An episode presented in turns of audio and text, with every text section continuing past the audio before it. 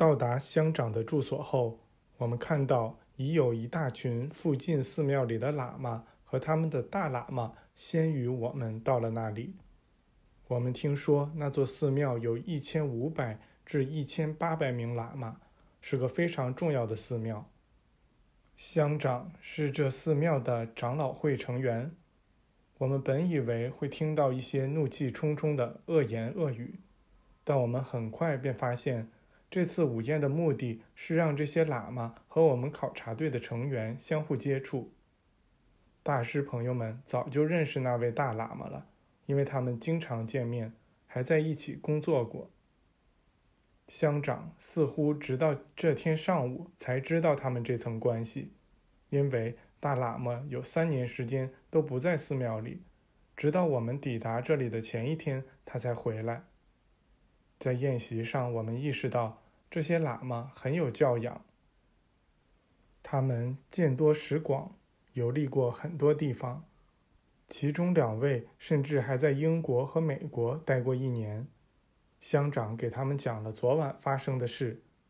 宴会开始后不久，气氛就变得很热诚了。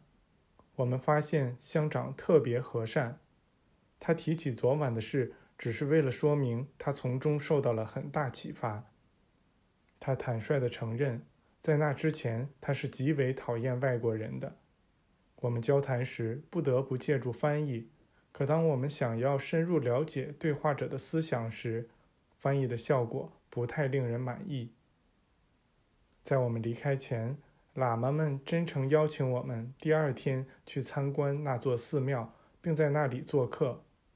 埃米尔建议我们接受邀请。我们与这些喇嘛一起度过了非常愉快而又有教义的一天。那位大喇嘛是个杰出人物，他在这一天与托马斯结下了友谊。后来，这友谊越发深厚，直至使他们成为了终生的莫逆之交。以后，当我们在这个地区旅行时，大喇嘛。给我们提供了无法估量的巨大帮助。第十四章，大喇嘛谈合一，并展示神之力量。我们很快知道了那次大师们来沙漠中访问我们的原因。他们应大喇嘛的特意请求，组织了一个当地人的盛大集会。而他们想让我们参加这次集会。就在集会快开始时，艾米尔、玛丽和我去了那个已被疗愈的男孩家。我们想见到他妈妈和姐姐，因为他们曾请求陪我们一块儿去参加集会。从他家的新房子到集会地点之间，我们经过了许许多多破烂不堪的泥屋。那小女孩在其中一间泥屋前停了下来，说：“那里住着一个盲眼的女人。”她请艾米尔允许她进去带那个盲女去参加集会，假如那盲女愿意的话。艾米尔同意了，于是小女孩打开门进入了那间泥屋，而我们在外面等候。过一会儿，她出来了，说：“那个女人感到害怕。”并请埃米尔去与他当面谈。埃米尔走到门边，交谈了几句之后，便与那女孩一起进入了泥屋。玛丽说：“这女孩将成为这些人中一个了不起的施恩者，因为她有力量和决心把她要做的事做到底。我们决定让她按自己的方式去处理这件事。不过，我们会给她建议，并帮助她。”用一些会尽可能提升他自信心的办法。我们要看看他用什么方法促使这女人来参加集会。这些诚实善良的人害怕我们到了难以想象的地步。他们中很多人远远避开这女孩家的房子，而不是缠着我们好得到类似的房屋。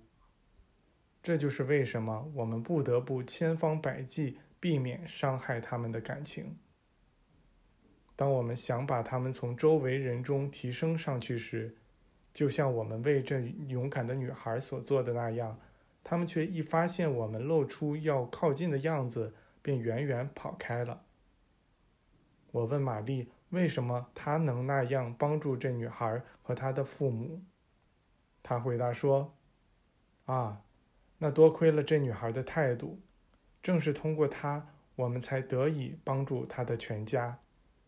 他是这个群体中的平衡器，我们将通过他来影响这个亲爱的灵魂。”以及这里很多其他人。随后，玛丽指了指附近那些泥屋，说道：“这是些我们衷心想要接近的人。